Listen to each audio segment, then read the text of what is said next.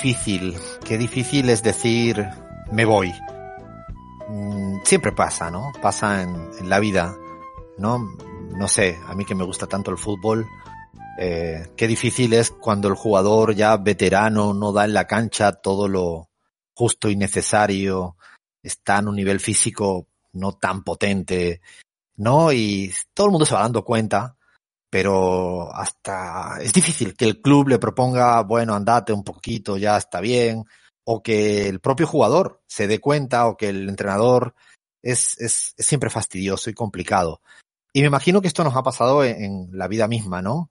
No sé, eh, ¿no, ¿no os ha pasado alguna vez que queréis usurpar el puesto del papá o la mamá antes de tiempo, ¿no? Casi echarlo rápido. Ahora ya soy el cabeza de familia, ya sea el padre de familia, la madre de familia, ¿no? Es, siempre complicado, ¿no? La universidad, los que puedan trabajar en un sitio y van llegando otros y otros. Bueno, yo mismo aquí en la pizarra que ya me voy dando cuenta que, que no pinto nada y que que casi un día de esto cualquiera ya pueden presentar, no sé, Abraham, Chris, Lean y yo aquí aguantando el sillón, ¿no? Aguantando el sillón creyéndome que yo soy el conductor del programa cuando ya no, tú no te das cuenta cuando te tienes que, que ir. Y esto ocurre también en la política. Y ocurre en la política. Y esta semana ha sido la semana del chao chao de Pablo Iglesias. Eh, bueno, los resultados no le fueron como quería en la Comunidad Autónoma de Madrid y dijo, me voy. Y lo curioso del caso es que fue noticia decir me voy cuando él no estaba satisfecho con los resultados obtenidos.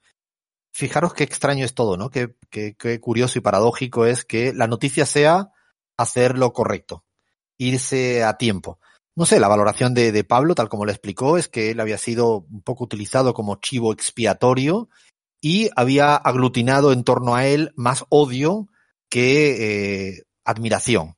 Y se veía que era una piedra en el zapato imposible para que hacía imposible pues sumar eh, no fuerzas eh, electorales y políticas en la izquierda española.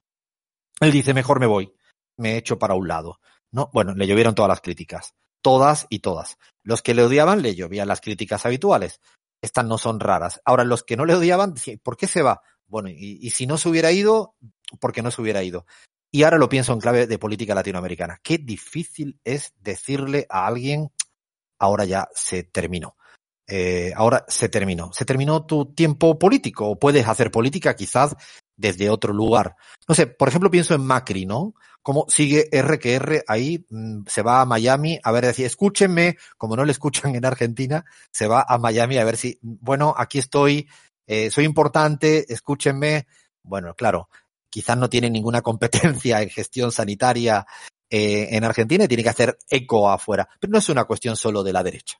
No sería injusto si yo esto lo planteo. Bueno, yo creo que esto es un debate, el hecho de irse y cómo se facilitan los relevos, ¿no? Y estamos viviendo en América Latina situaciones como la de Rafael Correa, la del propio Evo Morales, en su momento la de Cristina Fernández de Kirchner. O sea, el progresismo también tiene ese, ese dilema de época.